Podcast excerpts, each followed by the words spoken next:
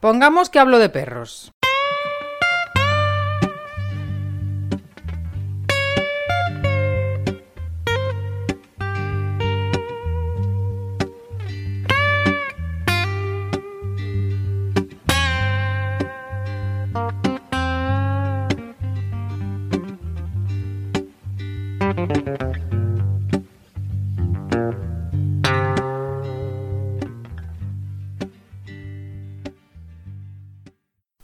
Que hablo de perros. Está de gira por México. En nuestro viaje eh, hemos llegado a México y nos hemos quedado ahí un rato. Que se sienta el power mexicano. Y el viaje nos lleva a Marisol da Casa de la Lanza, de I Can Pet Solutions. Marisol es una chica que tiene una visión em, que va en la dirección de que nosotros no, no educamos al perro. El perro no necesita educación. Lo que necesita educación somos nosotros. Y para poder convivir con el perro y llevar, darle una vida digna y de bienestar, necesitamos educarnos nosotros. Porque el perro convive con nosotros sin ningún problema, mientras nosotros le dejamos hacerlo. Con todos ustedes, Marisol da Casa de la Lanza de I Can Pet Solutions.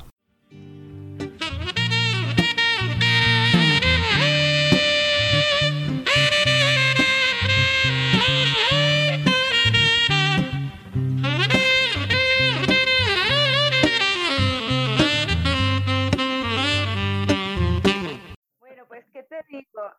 Este, pues, mira, yo llevo, yo soy asesora de comportamiento canino. Mm, me gusta el término educación canina, pero creo que tiende un poco a confundir a la gente.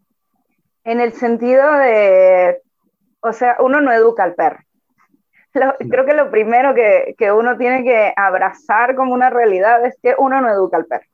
¿sí? El perro es un ser que entiende perfectamente quién es y lo que a veces se le dificulta no entender, sino sobrellevar, y eso es precisamente por nuestra intervención, por nuestra mala intervención y por, y por colocarles encima tantas expectativas, tienen dificultades con entender un mundo que es completamente humano y además completamente adulto, porque yo he visto que estas dificultades también se presentan con los niños.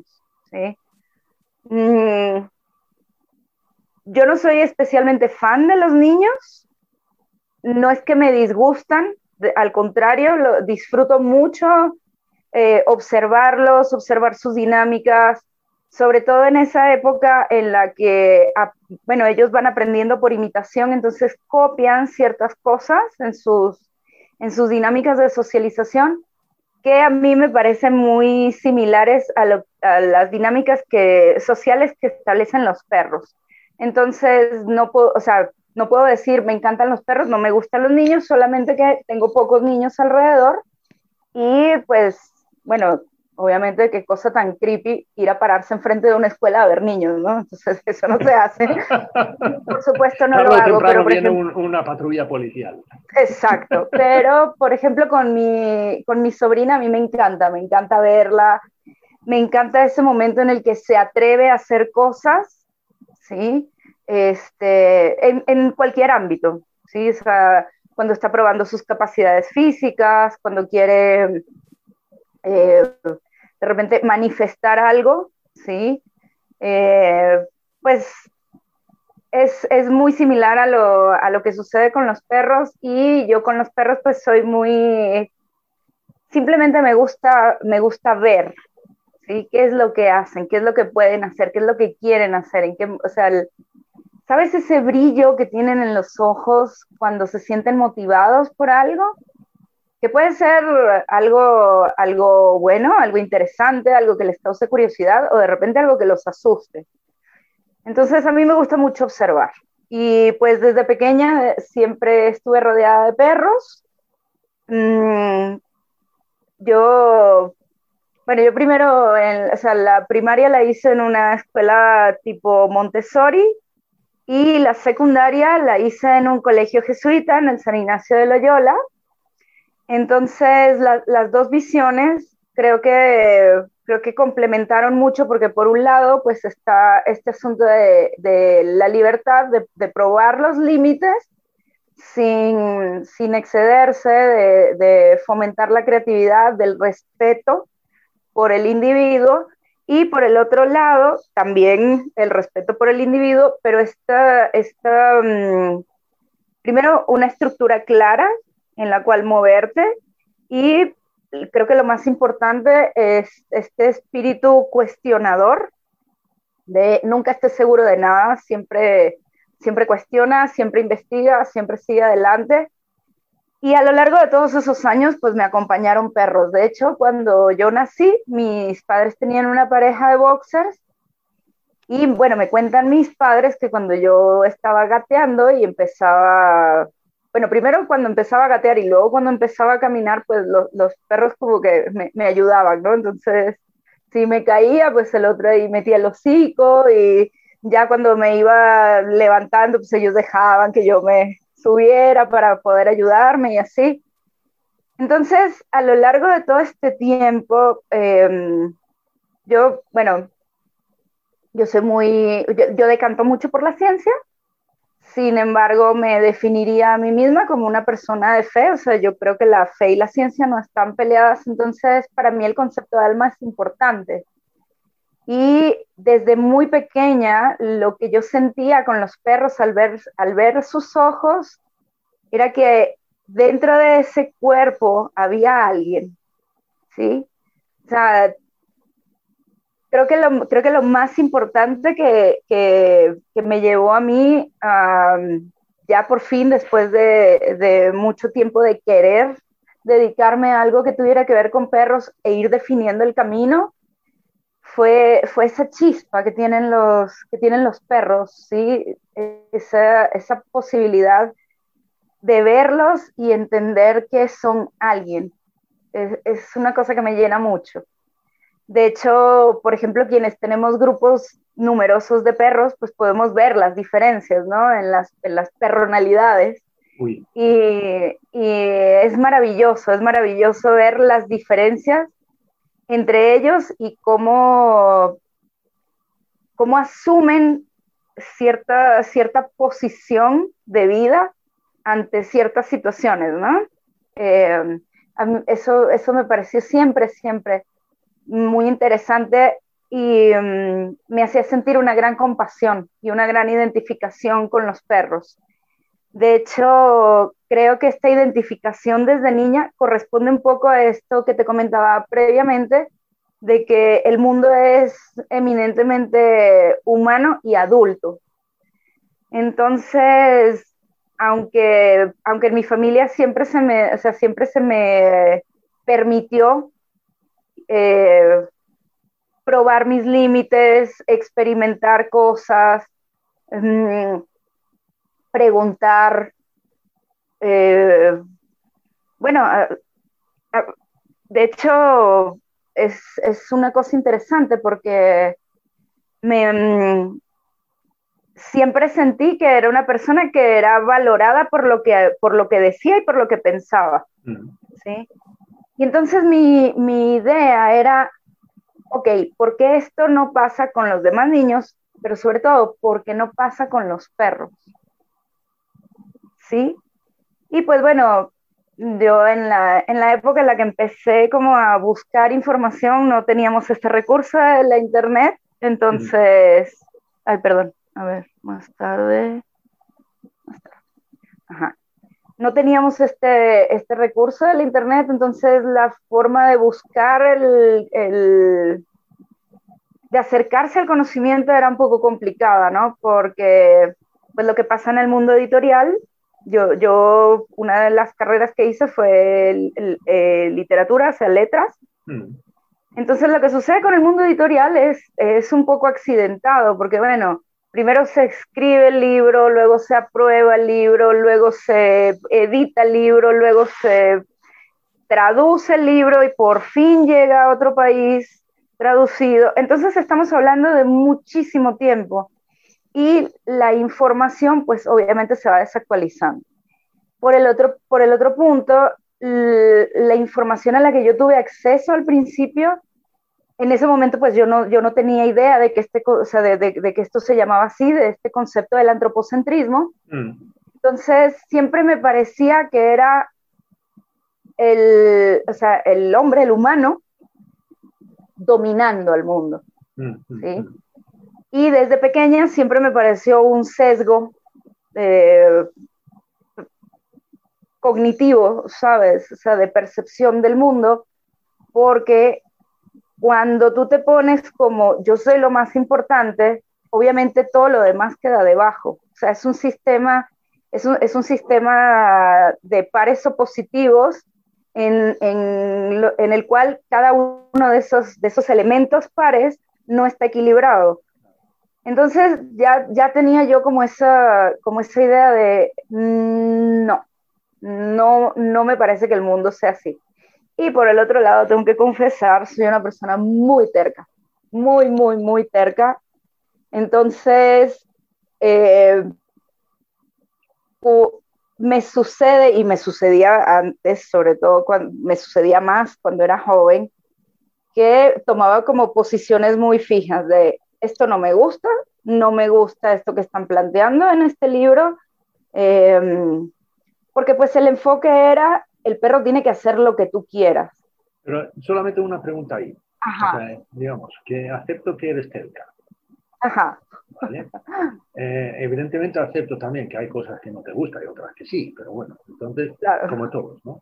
Pero la pregunta mía es que si hay empiezas a leer un libro sobre perros, porque vale, si hablamos de un libro de ficción, no tienes, o sea, si yo, por ejemplo, me, pongo a leer, si yo me pongo a leer un libro de ficción y no me gusta, pues dejo de leerlo.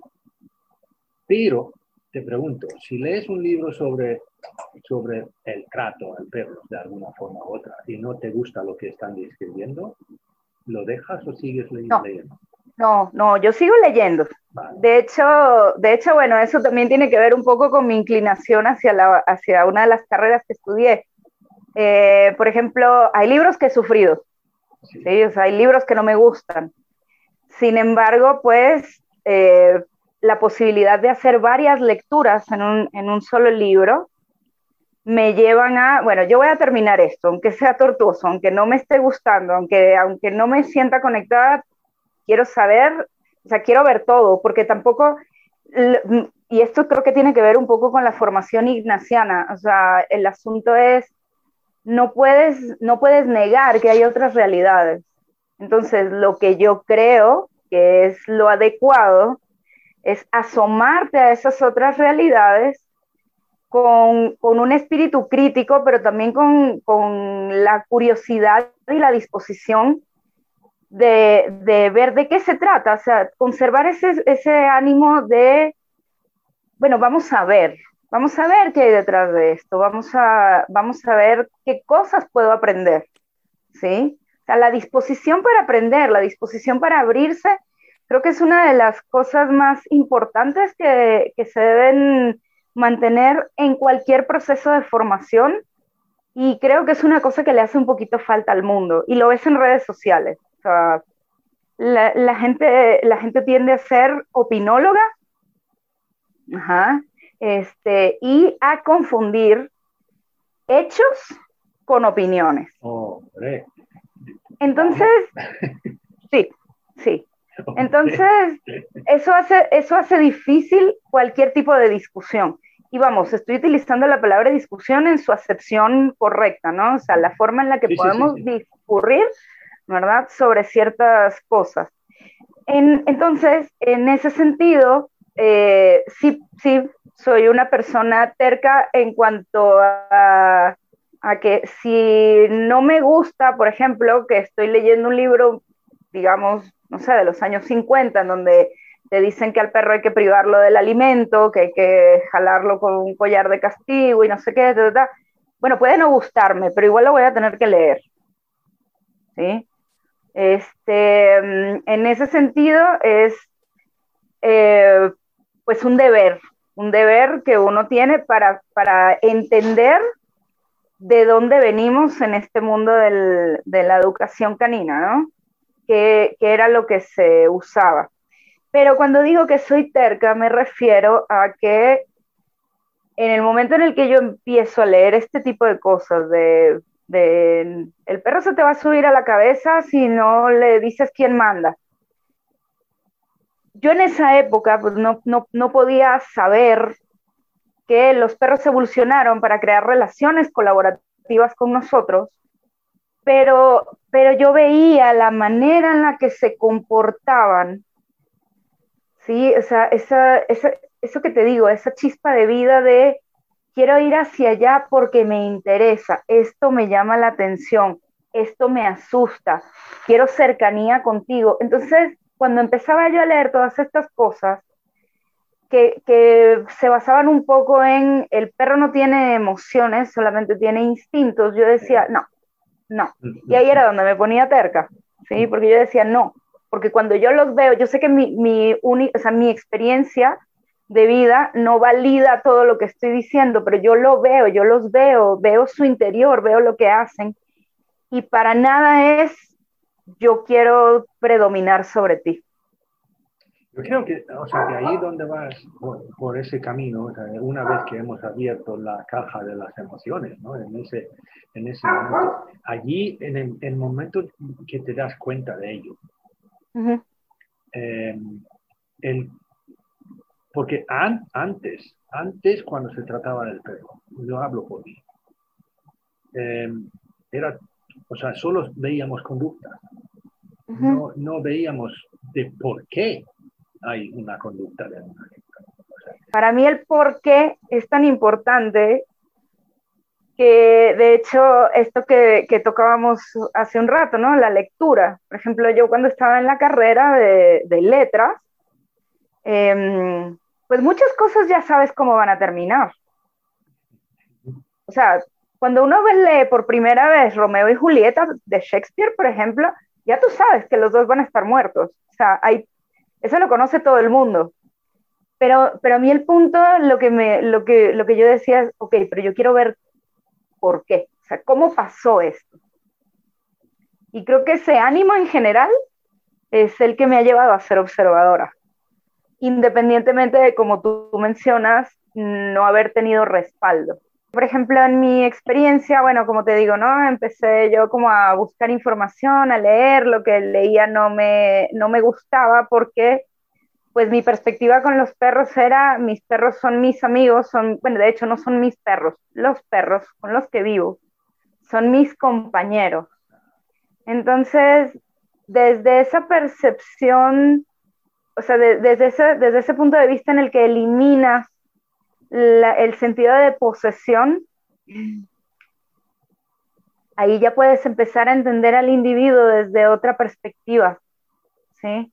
Del, es importante eso, eso de, que, cambiamos eso, de, en vez de decir que o sea, cambiamos lo de mascota por compañero animal, compañero. Esa, esa, por ejemplo, es una de las, de las incorporaciones que yo he hecho a lo largo del tiempo que llevo trabajando en esto. No me gusta hablar de mascotas, o sea, ese concepto de eres mi bufón, no me gusta, no me gusta. Y de hecho, bueno, perdón si a lo largo de la charla me lanzo esas frases así como muy contundentes, tiendo a eso, eh, pero esa perspectiva de la mascota, de hablar de la mascota, es así como, tú me diviertes, tú me entretienes, estás ahí para cuando, para cuando yo disponga. Y a, esto es a lo que, o sea, tiene que ver un poco con lo que te digo de que desde, chiquita era como muy terca, ¿no? ah, ah, ah, no. Los perros no son juguetes, ¿sí? O sea, imagínate una cosita de cinco años, ¿verdad? Diciéndole a alguien en la calle, este, no jales al perro, ¿sí? O sea, cosas así. Entonces, pues eh, a, eso me refiero, o sea, tenía, tenía como, como posiciones muy firmes con respecto a, o sea, yo, yo, yo, quería saber sobre entrenar al perro y de entrada lo que vi, yo decía, pero ya va, o sea, es que, pero ¿por qué necesita entrenamiento? O sea, a mí de qué me sirve que el perro se siente. Y deja tú, ¿a qué me sirve a mí? Al perro, ¿para qué le sirve al perro? ¿Sí? O sea, si yo estoy... Si, das eso un toque más, es que, si, y si no le sirve al perro, ¿de qué me sirve? Exacto, exacto. Entonces, o sea, yo decía así como, bueno, si yo me quiero llevar a acampar a mi perro, y, al, por ejemplo, allá en Caracas, al Pico Naiguatá, y yo quiero, ¿verdad? Que el, que el perro tenga una, una, buena experiencia, pero sé que en el Pico Naiguatá hay jaurías de, perritos ferales. Eh, a mí de qué me sirve que el perro se siente. O sea, vamos, o, o, o que en cualquier situación, no sé, vamos, vamos por la calle y, y, la, gente, la gente no entiende bien de consenso. Entonces, cuando ve un perro, cree que puede tocar al perro simplemente por el hecho de que el perro es perro y es bonito, porque la gente tiene muy internalizado este asunto antropocentrista de que somos la medida de todo y de que este, bueno, pues como es un perro y los perros están domesticados, pues se supone que se va a portar bien y no tendría por qué morderme. O sea, la gente asume una cantidad de cosas a mí me molesta mucho que, toquen a mis perros. Entonces, digamos que estoy en una situación en la que voy con Dita, por ejemplo, en la calle, o bueno, mejor Osa, Osa no le gusta que la toquen. Mm, ¿A mí de qué me sirve? ¿Y de qué le sirve a Osa? Que yo le, que yo le diga que se siente, que yo le imponga que se deje tocar cuando claramente desde que era cachorra no le gusta el contacto físico. Entonces, eso, eso, es a lo que yo le llamo la terquedad, porque, bueno, pues a lo largo de la, de la vida he tenido perros y entonces empecé como a contactar con estos entrenadores, estos César Millán de Parque, que, que, lo primero que te dicen es, tienes que ponerle collar de ahorca a tu perro. ¿Por qué carajo en la vida tendría yo que ahorcar a mi perro? O sea, ¿qué me estás contando? ¿Qué me estás diciendo? Y entonces ya ahí era la, la, cosa firme de no le voy a hacer eso a mi perro, tiene que haber otra manera, o sea, nunca he tenido que darle un chanclazo a mi perro, si como mucho, ¿verdad? Un grito así de, hey, ¿qué estás haciendo? Ajá. Entonces, mm, pues no, no, o sea, en ese proceso formativo no encontraba yo lo que quería.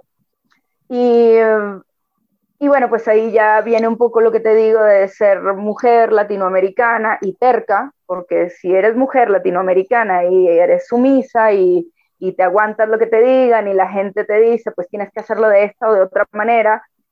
Y, y, y bueno, pues te, te, metes en ese, en ese carril porque, pues claro, porque uno confía en que, en que la otra persona supuestamente sabe de perros ¿sí?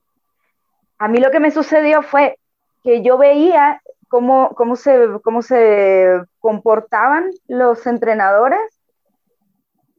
Bueno, tengo primero que decir que de repente es un privilegio muy grande el que tengo, pero eh, pues mi, mi, padre es una persona muy colaborativa en cuanto a las labores de la casa, los roles de familiares. Entonces, pues yo crecí en una familia en donde un hombre cocinaba, me llevaba al colegio, me bañaba, me peinaba, eh, ponía la cara por mí. Entonces, ver, o sea, haber crecido con esa actitud, viendo estas actitudes colaborativas mm. y luego confrontarme en estos ámbitos de entrenamiento de, es que yo aquí soy el macho, soy el alfa y jala al perro y si no hace esto, entonces lo pateas. Yo decía, no, no, no, no, no, ya va, a ver, esto no fue lo que vi yo. Y, y entonces me parecía hasta como un poquito vergonzoso, me daba como pena ajena, ¿sabes? Y, y en ese sentido yo decía, no, o sea, una persona que tiene que recurrir a la violencia, cuando a mí en mi casa se me enseñó, o sea, aunque había, aunque había reglas y había estructuras, a mí se me enseñó que mi voz valía. Entonces, al final, bueno, también habría como que estudiar un poco si de verdad es terquedad o simplemente el hecho de que, de que yo conocía una manera diferente. Em, y, y, y, cuando veía estas cosas, pues me revelaba. Entonces yo me acuerdo muy bien de un, de un entrenador que primero se acercó a mí sin yo pedírselo. Sí, yo no andaba buscando entrenador, yo estaba, de hecho eso pasó aquí en México y estaba yo paseando con mis perros, eran las 11 de la noche. Osa en su adolescencia era una perra bastante reactiva cuando, cuando los desconocidos se acercaban. O sea, e, ella, ella era, cumplía tres pasos. El, el, primer paso es, estoy aquí contigo, mamá. El segundo paso es, viene alguien, le gruño. Un gruñido muy cortito, te acercaste, voy directo. O sea, yo ya te había advertido. Entonces, se acerca este, este tipo, ya yo había solucionado un poquito este tema con Osa de, mira, yo estoy tranquila, no hay problema, dejamos que se acerque. Entonces me empieza a hablar de que no, que, que, no puedes traer sueltos a los perros, que los perros no pueden hacer lo que les dé la gana, no sé qué, y yo, ah, ajá, y luego, que no te estoy preguntando tampoco, ¿no? No, mira que yo soy entrenador y no sé qué, saca su gran correa de castigo, su, su collar de castigo, y dice, mira, te voy a enseñar. Que a ver, que a ver, a ver, o sea, Perdón, cariño, yo no te estoy pidiendo que me enseñes nada. Y ni se te ocurra ponerle eso a mi perra. No, pero mira que no pasa nada. Total que se acerca, trata de ponerle, ni siquiera se lo llegó a poner. Trató de ponérselo y la perra se le fue encima. Mm. Y entonces pues ya me meto yo de osa, ven, tranquila, por favor, vete, yo estoy paseando con mis perros, estoy tranquila. Y el tipo se soltó que, tú, que a tus perros hacen lo que, te da lo que les da la gana, que tú nunca vas a pasar de ser una recoge cacas, y yo así de, y te afecta y te importa más o menos por... en, un, principio yo no te dije que necesitaba tu servicio. ¿Es un problema para ti? Ajá, exacto, o sea, tú me conoces, yo vivo contigo, tú me pagas la renta, más o menos que, ¿no? Este, pero el tipo ofendidísimo, ofendidísimo porque la perra no se dejó poner el collar de castigo. Y bueno, pues total que el tipo se va muy enojado, que no, que dale gracias a Dios que no llamo a la policía. Y yo, ahí fue donde me volteé y le dije, no, señor, dale todo gracias a Dios, porque son las once y media de la noche. Yo estoy aquí tranquila con mis perros y el que se acercó, ¿verdad? Y el que está acosándome con su actitud eres tú. Así que mucho cuidado. Bueno, entonces ya ahí fue como la cosa del tipo ya terminó de irse. Y yo me quedé pues sí, sí como muy sentida por este asunto de nunca vas a pasar de ser una recoge cacas, porque bueno, él no estaba yo, él, no estaba para saberlo ni yo para contarlo en ese momento, pero yo ya estaba pensando seriamente en, en no solamente entender a mis perros, sino dedicarme profesionalmente a que la gente pudiera entender a sus perros. ¿sí? Eh, de, cierto modo deberíamos darle gracias a ese tipo. Y bueno, sí, tal vez un poco, porque como que me picó el orgullo, ¿no? O sea, así de, y sí, no lo había visto de esa manera. Es que en ese momento yo me sentí muy mal porque, porque yo decía, es que no puede ser posible que todo lo que la gente conoce sea este referente de el líder de la manada, de, no dejes que el perro se suba a la cama porque te está dominando. toda esta perspectiva de la dominación mundial del perro, como que si fueran Pinky y Cerebro.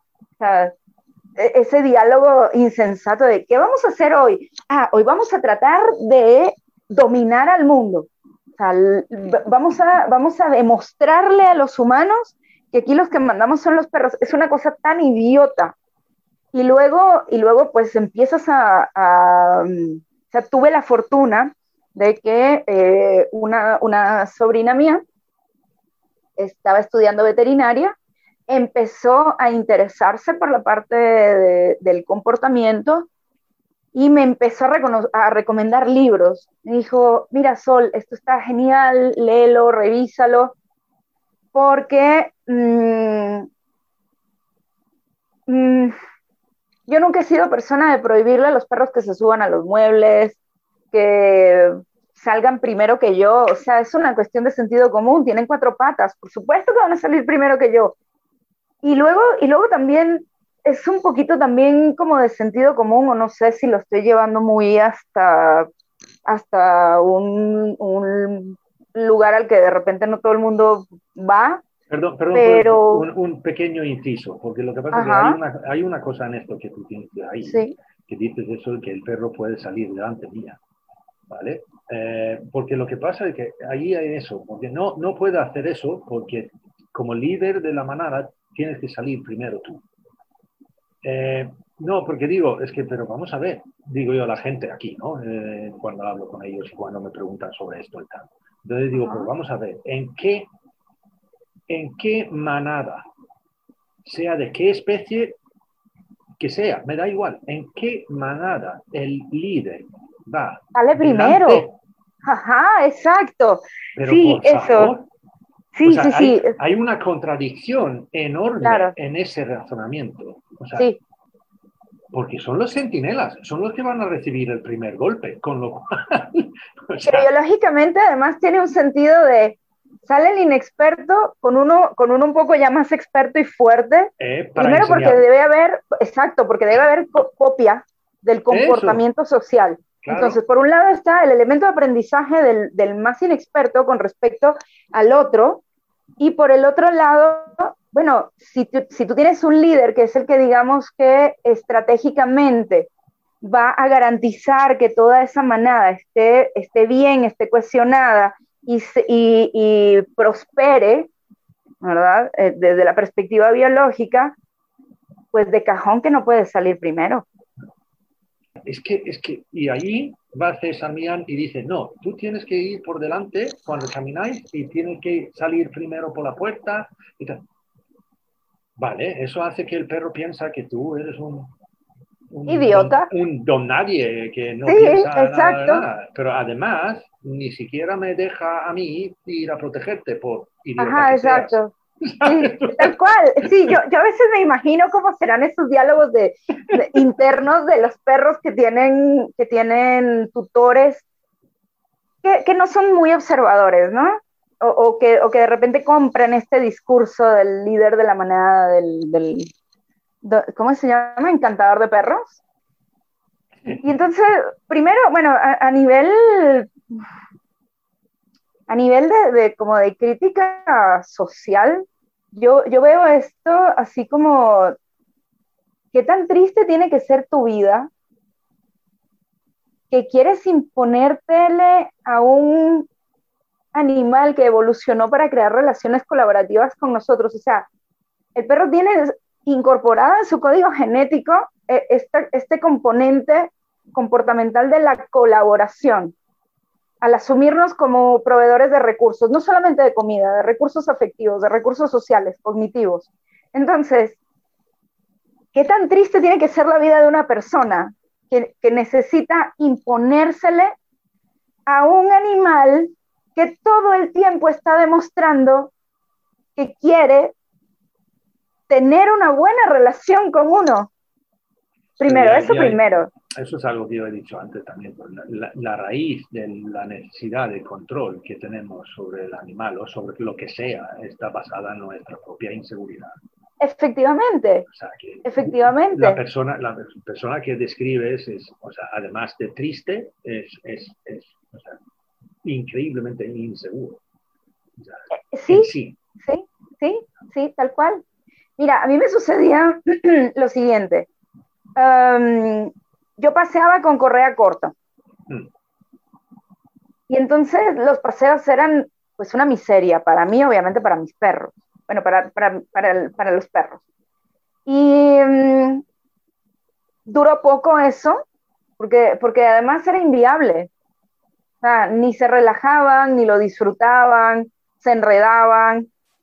Y en ese momento, el, el, el que ahora es mi ex esposo, dijo, bueno, si ya estamos saliendo en la madrugada, el riesgo de atropellamiento, de esto, lo otro, pues se reduce, vamos a ir poco a poco soltándolos. La verdad fue que yo la primera semana no tenía el valor de bajar porque en ese momento, eh, o sea, la primera vez que soltó a uno de los perros, yo, mm, yo me sentía como en algún círculo del infierno de Dante, o sea, era, era así como, ¿y si, y si sale corriendo? ¿Y si se va? ¿Y si se lo roban? Ah, porque además yo, yo siempre tengo esta fantasía catastrófica. Proyectando todo, ¿no?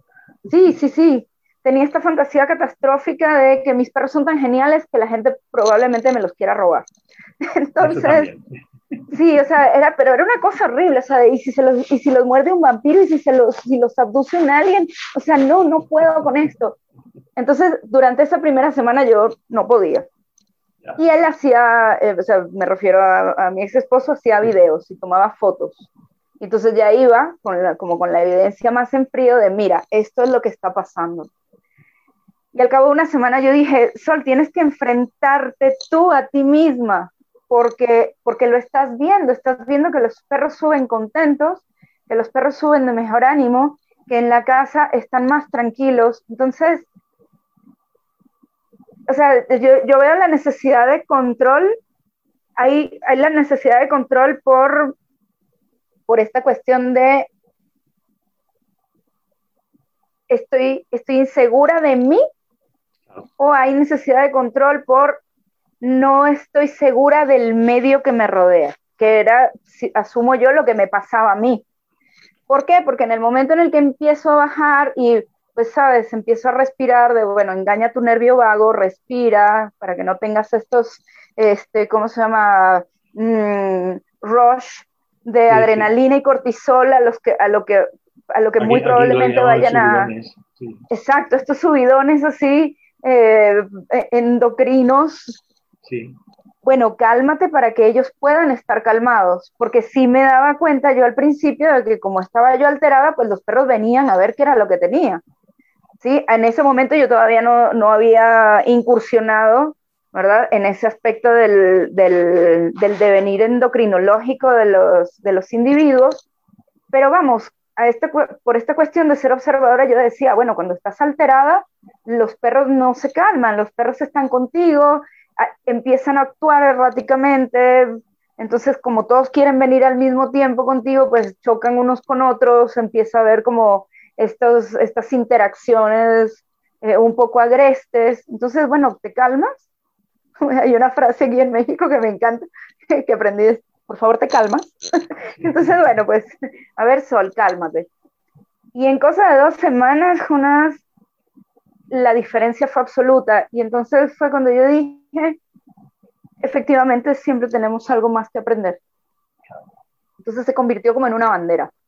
Y eh, yo dije, última vez que traigo un perro eh, amarrado con, con, con, con, correa al collar. Empecé precisamente a, a, observar, porque había, había, había perros mmm, que sí todavía como que se alocaban un poquito y no tenía un espacio perfectamente cerrado. Entonces yo dije, ok, ¿qué herramientas puedo implementar que sin lastimar y sin constreñir al perro y sin, y sin quitarle autonomía, pueda permitirme a mí eh, tener, seguir teniendo conexión con él, pero, pero que, su, que su libertad y su autonomía no se vea tan afectada.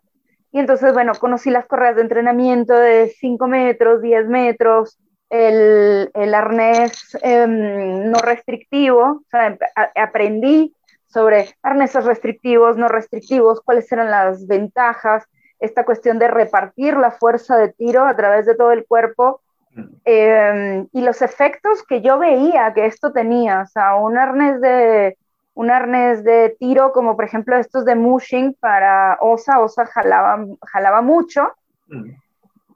Cuando empecé a ponerle el arnés de mushing, el comportamiento cambió. ¿sí? Empezando que ya no, ya no, ya no tiraba tanto de la correa. Y luego llegó el momento en que yo dije, que sea lo que Dios quiera, hija, dale, solté la correa y sé que, sé que para muchos tutores esto puede resultar contraintuitivo, pero es que el perro se queda, se queda porque quiere estar contigo, porque disfruta estar contigo, entonces se adelanta 10, 15 metros, va, huele cosas, explora y regresa y regresa y te cuenta. De hecho, por ejemplo, Russell, sabes que los labradores tienen, tienen esta particularidad de que genéticamente no, no, no se sacian. O sea, tienen este, esta cuestión, les falta el gen de, saciedad. Entonces todo el tiempo tienen hambre. Y Russell se adelantaba 20 metros, 25 metros y te traía el pedazo de pollo, te traía el, el pan, ¿sí? Entonces, de hecho, tengo una foto en la que sale él así con su pan y, venía confiado a decirte, mira lo que me encontré. Y entonces lo que yo decía es, si trata de quitárselo, ya no va a confiar en, en, mí, en traerme y enseñarme su gran tesoro. Entonces lo que se nos ocurrió fue premios orgánicos. Mm. O sea, corazón deshidratado, pollo deshidratado, y yo le decía, mi amor, pero qué bonito. Toma, mi vida, toma. Y entonces, claro, él soltaba el pedazo de pollo cocinado, que era un peligro potencial, y se agarraba sus tres, cuatro pedazos de corazón de pollo deshidratado, de charales, que son unos como pececitos mm, mm, mm. este, secos, y pues había este intercambio. ¿Sí? Pero esas son todas cosas que, mira, yo yo me dedico... Perdón, perdón, tengo que venir con una cosa también, eso de que lo sueltas. Claro. Eso que lo sueltas al perro, yo lo llevo hasta, o sea, que tú dices que se quedan contigo. Sí. ¿Vale? Pero yo diría, o sea, yo voy un paso más. Yo creo y estoy convencido, de verdad, que, vale, ya le he dicho un montón de veces también, que los perros no son estúpidos y tampoco les gustan para nada que les tratamos como estúpidos. Como estúpidos, claro. Eh, eso, allí le perdemos su, su, confianza en nosotros, pero muy rápido. Y, pero lo que yo he, visto, y, evidentemente no lo puedo demostrar ni nada de esto, pero lo que yo he visto, y, y estoy convencido de que es así, es que lo más libertad le das a tu perro, más responsable se hace. Se vuelve, sí sí, completamente. O sea, el, perro se da cuenta que, que, vale, yo puedo hacer lo que, perdón por decirlo así, pero puedo hacer lo que me da la gana. Pero tengo que eh, tratar las consecuencias que eso conlleva. Efectivamente. A mí me sucedieron dos cosas. Este, estamos hablando ya de hace casi 10 años. Una cosa fue primero cuando salían con correa corta y collar, que te digo, o sea, no, no duró mucho esto, este asunto de la, de la correa corta y el collar, porque yo a Dita, que fue la que traje de Venezuela, mm, ella andaba suelta, ¿sí? Y Osa aprendió a andar suelta, Barbarita aprendió a andar suelta, Adela aprendió a andar suelta. Entonces, eh, pues cada vez que llegaba un perro, porque aquí, aquí cerca de mi casa hay un bosque, que es el Parque Nacional Fuentes Brotantes, y la gente abandona a los perros en el bosque por esta idea estúpida y tergiversada de que como los perros son primos de los lobos, en tres días ya van a estar cazando y resolverán sus asuntos, ¿no? Entonces, bueno, así fue como, como terminé teniendo 10 perros. Pero a lo que voy es que cada vez que se incorporaba un perro, pues claro, en el momento en el que tú le pones una correa corta, un collar, eh, casi todos perros de, de casa, o sea, perros que, que, venían a abandonar, que habían vivido antes en una casa, bueno, pues más o menos como que entienden la situación, se restringen un poco, pero empiezan a salir otras cosas, ¿no? Entonces venía un perro desconocido y se tiraban así y, a, a, gritar improperios perrunos y te voy a matar, no sé qué, bla, bla, bla. Y entonces un día eh, eh, acababa de llegar Marshall Andresito, que es, que es, uno de los perritos, y se me soltó la correa, o sea, me dio el jalón tan duro que se me soltó la correa. En esa época ya tenía él su arnés, de, su arnés no restrictivo, pero todavía tendía a hacer estas cosas y que se me suelta la correa. En el momento en es que fue muy cómico, porque en el momento en el que se sintió suelto, libre, se, paralizó y me volteó a ver. Así como de, ¿y ahora qué procede? Y en el momento en el que yo vi que se calmó, yo dije, ¿qué procede? ¿Qué vas a hacer, Marshall? ¿Qué quieres hacer ahora? Sabes, yo tratando de mantenerme muy tranquila y tal, Y entonces el perro dijo, bueno, pues tal vez lo voy a tener que hacer de otra manera. Y empezó a mover la, la cola muy animadamente, se daba como pataditas en el suelo y se acercó a este otro perro como por fin puedo acercarme. Claro, a mí también se me quitó una capa de estupidez de la cabeza que fue, bueno, el perro solamente se quería acercar, Sol. Entonces, mientras sigas impidiendo el normal desarrollo de esta, de esta dinámica social, el perro se va a poner como una fiera. Entonces, el asunto es que me parece, y no sé qué te parece a ti, aquí en este tema de la, de la educación canina, hay cosas que son muy contraintuitivas. ¿Por qué? Porque tenemos tan internalizada esta idea antropocentrista del control y además esta cuestión también del compromiso social, o sea, de, los, de las ataduras legales que tiene la, tenencia responsable y, convivir con, con perros, que no nos damos cuenta de que muchas de esas cosas, de esas perspectivas, están intoxicando la relación que tenemos con los perros. Entonces, por ejemplo, eh, pues yo, vivo en un lugar en donde hay varios edificios y, la gente se maravilla. O sea, yo, salgo con los perros sueltos, es un grupo de siete perros caminando con una persona y entonces es el asunto de, pues uno se va a la jardinera, el otro se quiere ir al parquecito, el otro viene caminando conmigo, el otro sale corriendo, ¿verdad? 25, 30, 45 metros se regresa como un bólido, eh, la otra me trae una ramita así de, mira mamá, me encontré esta ramita. Y, la, y la gente me dice, ¿cómo lo haces?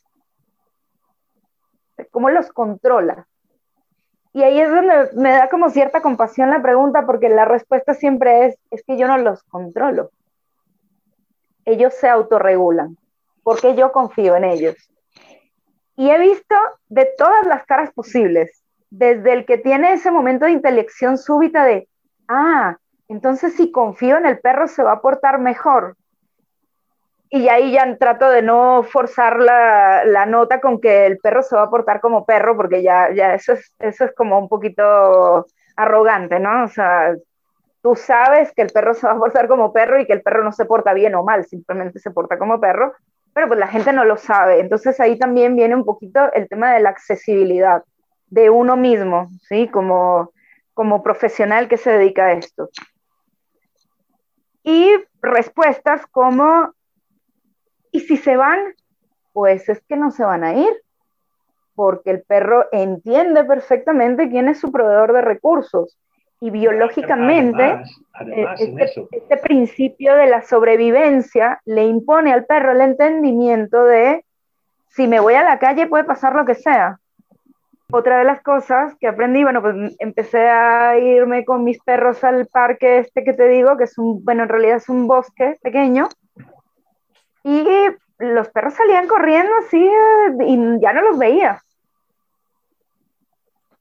Entonces, un día fui con una amiga y empezó, Margarita, Barbarita, Cookie, y yo, déjame las perras quietas, por favor.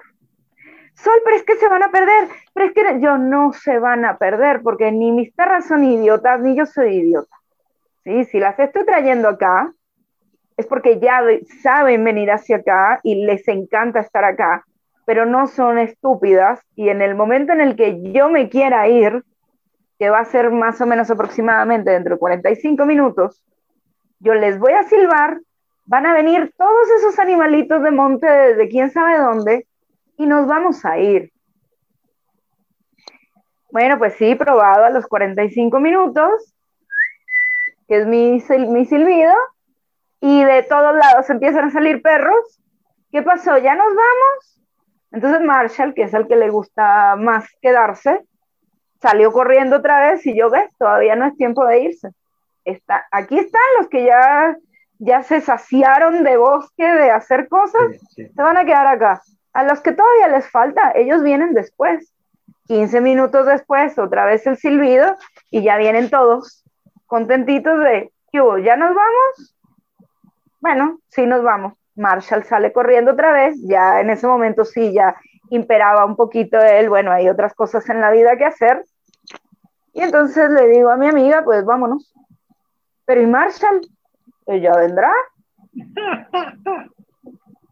Bueno, entonces empecé yo, vámonos chiquitines, no sé qué, y empiezo a caminar hacia la salida del bosque.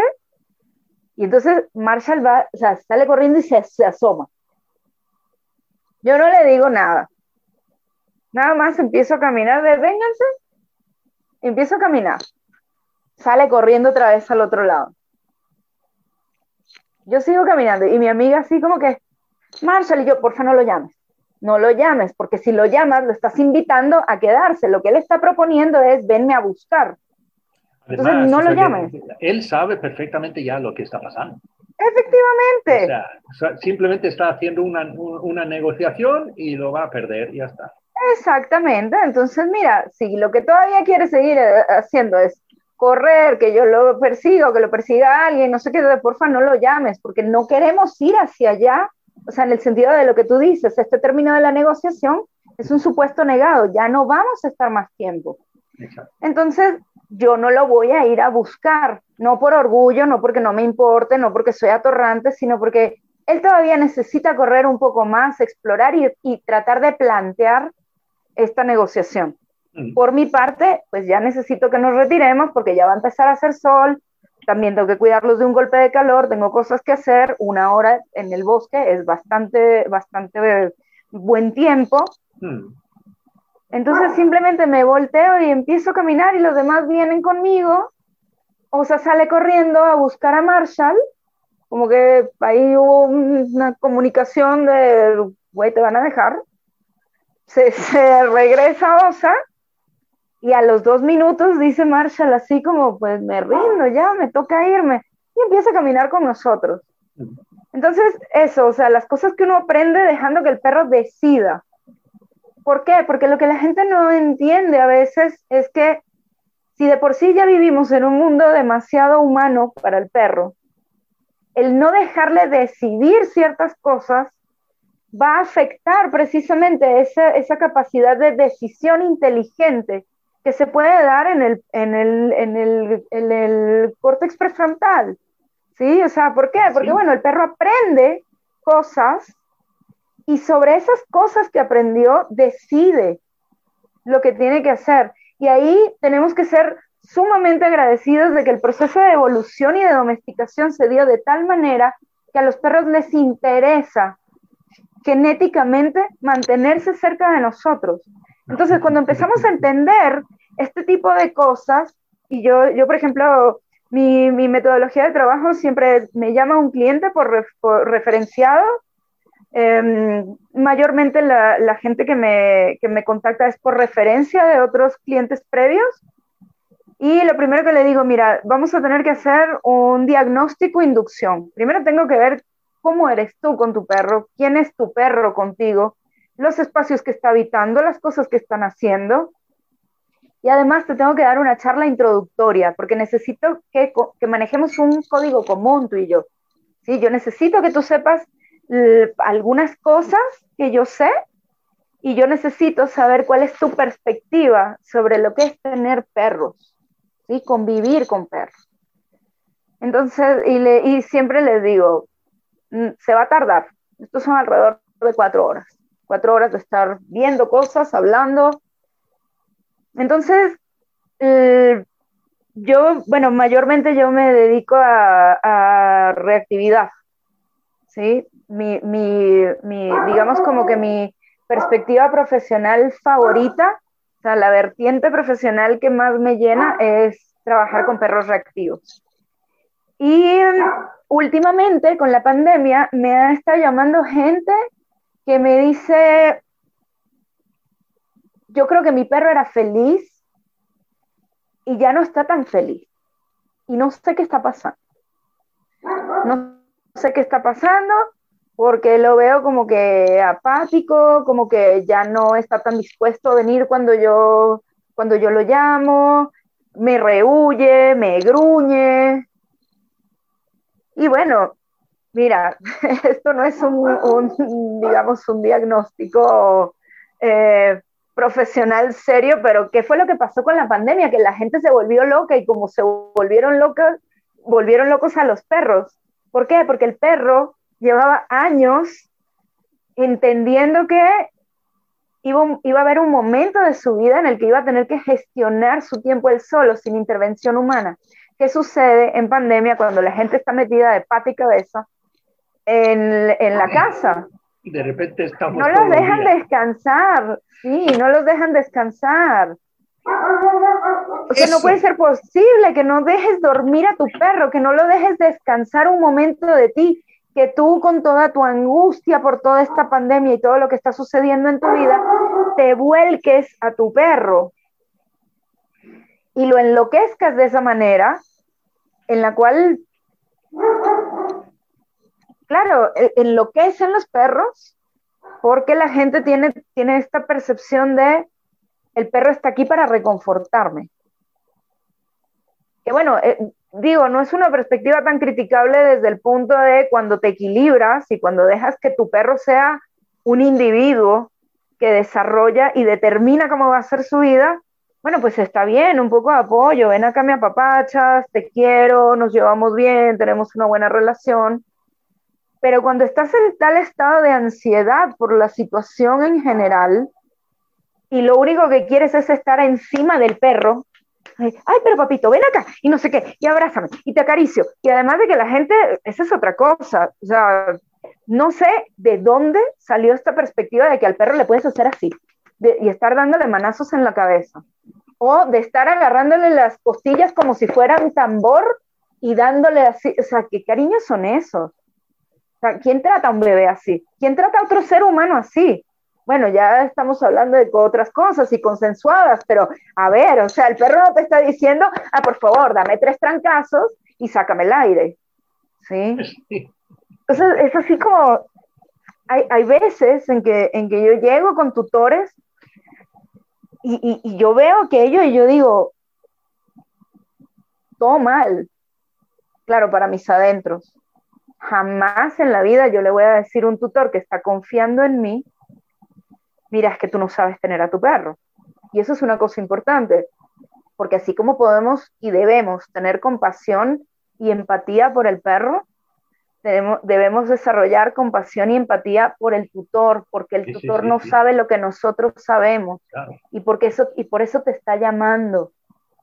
Pues yo no puedo pretender que todo lo que yo he aprendido en los últimos, no sé, 12, 13 años, lo sepa una persona en dos, tres consultas. Entonces, a lo que voy es que, pues, como tengo ese compromiso de, tú me estás pidiendo ayuda, necesito, necesito entonces, pues, que, ah, perdón, ¿eh? Porque mm. es que se me apagó la lámpara. Y, a ver, ok. Ok, ahora sí. Bueno, entonces tenemos este tema de que eh, lo que yo a lo que recurro es a la, a la correa de entrenamiento de 5 o 10 metros, mm. que es, digamos, un medio camino decente entre necesito el control absoluto y deja que el perro se vaya. deja que el perro se vaya es, yo, mm, normalmente yo proyecto a 8 a ocho sesiones y porque son ocho sesiones las que yo requiero para cubrir ciertos objetivos formativos con el, con el tutor, ¿sí? Mm. Que entienda y asimile y, y que incorpore cierto conocimiento y de manera práctica lo dirija y lo aplique con su perro. Entonces me encanta cuando ya llevamos unas dos, tres consultas y me dicen, ¿cuándo voy a poder soltar al perro? Cuando es una persona que en el diagnóstico te decía, es que, es que no lo puedo soltar. ¿Sí? Entonces, tú ves, o sea, tú ves el avance. Sí, tú ves el avance y es muy bonito como... Perdón, Marisol, pero lo que pasa es eso es como la persona que va al hospital, a la, puerta de urgencias y entra y dice, eh, llevo, llevo tres días en mi casa con un dolor de estómago tremendo y no aguanto más. ¿Vale? Ok, tomamos datos y ya hemos dado aviso al médico, siéntese por favor a esperar. Y después de 10 minutos se levanta, ¿cuánto tiempo voy a tener que esperar? sí, también, sí, sí, también. A veces sí hay que, hay que refrenarlos y decirles, esto es un proceso. Este tipo de personas que dicen, yo quiero que me arreglen el problema, bueno, pues yo hablo con ellos para darle otra perspectiva a lo que creen que es un problema. Si esa persona capta que el perro en realidad no tiene ningún problema de comportamiento, sino que el problema es la dinámica en la que está eh, eh, viviendo el perro, ya digamos que se puede hacer algo. Luego está el tema de estas preguntas, ¿no? De cuánto tiempo se va a tardar. Bueno, si entendemos que el comportamiento es una pieza de información sobre un montón de elementos que están configurando para que se presente este comportamiento, porque pues tenemos el aspecto emocional, tenemos el aspecto logístico, tenemos el aspecto cotidiano de cómo se está dando la rutina, ¿verdad? Al logístico me, me, refiero a, por ejemplo, el uso de ciertas herramientas de paseo y cosas así, ¿no? Cómo se está diseñando el paseo, cuánto tiempo está durando, qué tipo de alimento está comiendo, ¿sabes? Ese tipo de cosas. Bueno, si analizamos todas estas cosas, aparte del comportamiento que estás refiriendo, nos damos cuenta de que el, perro está reaccionando ahora de esta manera, pero esta cosa viene sucediendo tal como tú dices desde hace un montón de tiempo. Volvemos a lo mismo. Los perros no son estúpidos y no les gusta nada que les tratamos de estúpidos. Efectivamente. De hecho, ¿sabes qué es asombroso? No sé si conoces a una neurolingüista, su apellido es Hunger, y tiene su cuenta de Instagram, bueno, Estela. O sea, todavía hay gente, es que mira, a mí me, a mí me conflictúa mucho y de hecho soy como muy, soy como muy furibunda en mi cuenta personal de Facebook porque me parece, me parece una inutilidad, o sea, una, una, una discusión tan árida y tan manida y tan, no podemos seguir en esto, que si el collar de que funciona o no funciona. Cuando estamos ante la evidencia, por ejemplo, con este, con este trabajo de la doctora Hunger, ¿verdad? De que el perro tiene no solamente capacidad de, abstraer el lenguaje, sino de concretar lenguaje. En este, en este o sea, desde la perspectiva de la doble función del signo lingüístico, o sea, que tiene un significado y un significante, mm. quiere decir que el perro no solamente abstrae el significado, o sea, no solamente entiende que una pelota es un objeto con el que juega. O sea, no, solamente entiende el significado, sino que puede producir un significante y lo que, y lo que puede hacer es concretar a través de este panel que emite sonidos, ¿verdad? Y crear frases con, con, o sea, con, con, sentido, con significado, aunque, aunque no en orden gramatical como nosotros lo utilizaríamos, pero tiene sentido, tiene sentido. ¿sí? De hasta seis palabras. Te iba a decir ahí en eso, es decir. Exacto. Entonces, entonces me parece tan, me parece tan desgastante y tan poco productivo seguir, seguir hablando sobre ciertos métodos del entrenamiento tradicional. Mira, de hecho, el, conductismo, el conductismo ya se quedó atrás porque a nivel ético está planteando que el perro tiene que hacer lo que tú quieras. Entonces, vamos, el conductismo para qué te sirve? Para, para conciliar ese medio camino, ¿verdad? Y bueno, si de repente, a mí, a mí al principio me tendían a llamarme mucho eh, eh, personas que me decían, es que quiero que mi perro deje de saltarme encima. Para eso, por ejemplo, te sirve el conductismo, ¿sí?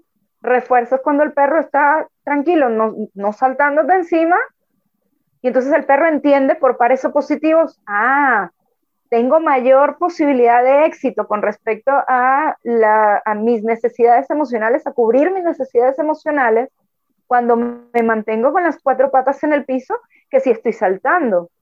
Yo hasta que he llegado a decir a la gente, espera un momento. Pero lo que yo le digo a la gente es, ¿te molesta que salte el perro? No, pero eso es una cosa. Si te molesta que salte el perro, pues bájate tú. Ajá, exacto. o sea, problema resuelto. Ya no tienes que saltar. De hecho, yo a mis clientes siempre les hablo mucho del pensamiento lateral. ¿Sí? O sea, suelta tu expectativa, suelta el control y vas a ver que tu vida mejora con tu perro y el vínculo mejora con tu perro, ¿verdad? Porque tú estás acercándote a lo que el perro necesita. Aprende a entender qué está detrás de esto. O sea, no te fijes en la conducta nada más. Pregúntate por qué el perro está haciendo esto. y entonces te vas a dar cuenta de dos cosas, que hay una necesidad emocional detrás y que si el, y que si el comportamiento eh, que para ti es molesto, ¿verdad? Se sigue presentando es porque tú lo sigues reforzando, porque no estás atendiendo la necesidad que bien atendida no habría necesidad de, de disparar el comportamiento que, que, tú crees que es molesto. ¿Sí me explico? Entonces, cuando, cuando confrontas a la gente con eso, o sea, yo siempre le digo, por ejemplo, me dicen, es que él entiende que eso me molesta. ¿Cómo lo entiende? Cuéntame, cuéntame. ¿Qué ves tú en el perro? ¿Verdad?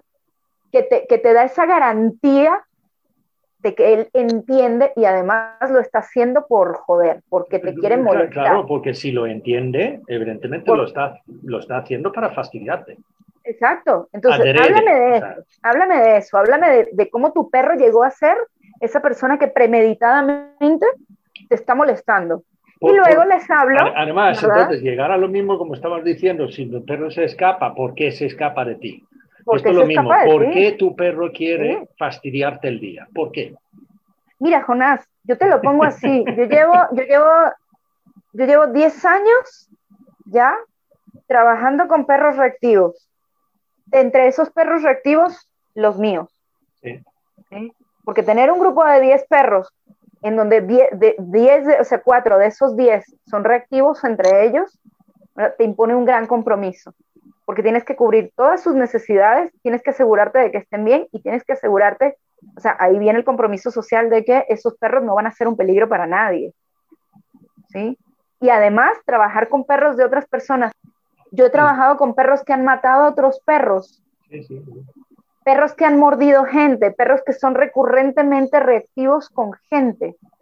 Y yo llego a ver al perro y el perro se mantiene tranquilo en la medida en la que yo estoy tranquila, en la medida en la que le garantizo al perro después de ciertos procesos de comunicación, de, bueno, eh, obviamente es un poquito más complicado que solamente las señales de calma, ¿verdad?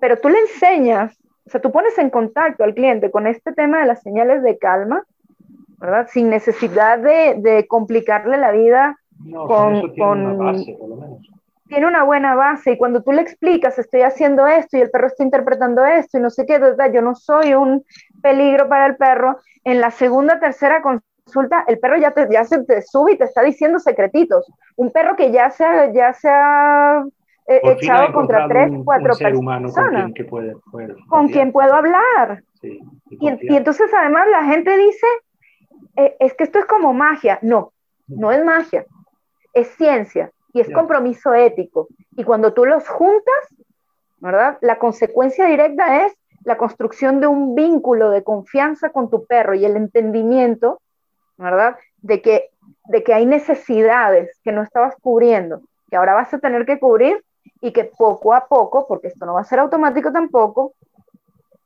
oh, Ay, perdón. Ajá. Porque esto no va a ser automático tampoco, ¿verdad? El perro va, a ir mejorando. ¿Por qué? Porque va a mejorar su capacidad propioceptiva. Porque cuando el perro deja de tener miedo y empieza a entenderse como un individuo dentro de un, medio ambiente, ¿verdad? Y empieza a, a correlacionarse con ese medio ambiente desde una perspectiva no de miedo, sino de reconocimiento y de curiosidad, su autoestima va a crecer, y al crecer de la autoestima del perro, su capacidad de decisión va a crecer, su autonomía se va a reforzar y entonces las cosas van a cambiar. Pero por supuesto, tú no puedes venir a, explicarle todas estas cosas a, una persona en tres minutos. Entonces es, ¿sabes? Poco a poco, poco a poco, poco a poco, porque si tú llegas y le dices a alguien que está en un parque y está jalando al perro, no le estás dando autonomía a tu perro y estás vulnerando su autoestima, va a decir, y este hippie mal bañado, más o menos, ¿qué le pasa?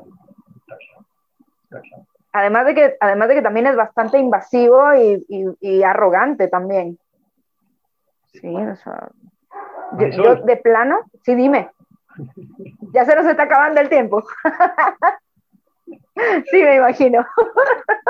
Es que aquí, aquí eh, ya está llegando a una hora que los míos me van a decir. ya necesitan, Oye, tío. Eh, no te veo. ¿Cómo, ¿Cómo, pueden contactar contigo si quieren? Ah, bueno, mira, este, este, mm, está mi, están mis redes sociales, ¿verdad? Mi página de Facebook, bueno, mi empresa se llama I Can Pet Solutions. Sí. Y está mi página de Facebook y está mi Instagram. Si me permites un momento, ¿verdad? Porque por temas de que había palabras ya tomadas, eh, el, el, Facebook es, ya te voy a decir, es I can pet. ¿Te lo, ¿Esto te lo puedo pasar por escrito? No, no te preocupes, para, o sea, yo, yo, yo sé dónde encontrarte. Sí, bueno, sí, tú me encontraste. Mira, no te preocupes por, el contacto porque yo, lo voy a poner ahí, o sea, en tus redes sociales y tal. Sí, pero por las redes sociales me pueden contactar y bueno, viene ahorita un proceso de renovación de la página, entonces se va a encontrar un poco más de, un poco más de contenido. Vale, vale. Pues muy bien. Perfecto. Jonás, me encantó conocerte. Muchas gracias. De verdad, muchísimas, muchísimas gracias. Estaremos en contacto. Vale, perfecto. Que estés bien. Que te vaya bien. Muchísimas gracias y eh, un enorme abrazo, un beso y muchísima suerte con todos tus trabajos y proyectos en el futuro. Igualmente, muchísimas gracias. Que te vaya bien. Bye. Chao. Chao. Y con eso terminamos el episodio número 21 de la segunda temporada del viaje de Pongamos que hablo de perros. Gracias a Marisol por dejarnos su tiempo. Gracias a ti por escuchar. Si te gusta lo que oyes y lo que estamos transmitiendo aquí, díselo a tu amigo o amiga. Escucha, pongamos que hablo de perros. Hablan de perros. De una forma empática, respetuosa y amable. También puedes ir a pongamos que hablo de perros.info, donde encuentras todos los episodios emitidos hasta ahora. Pues nada más, hasta el siguiente tramo del viaje. Saludos peludos.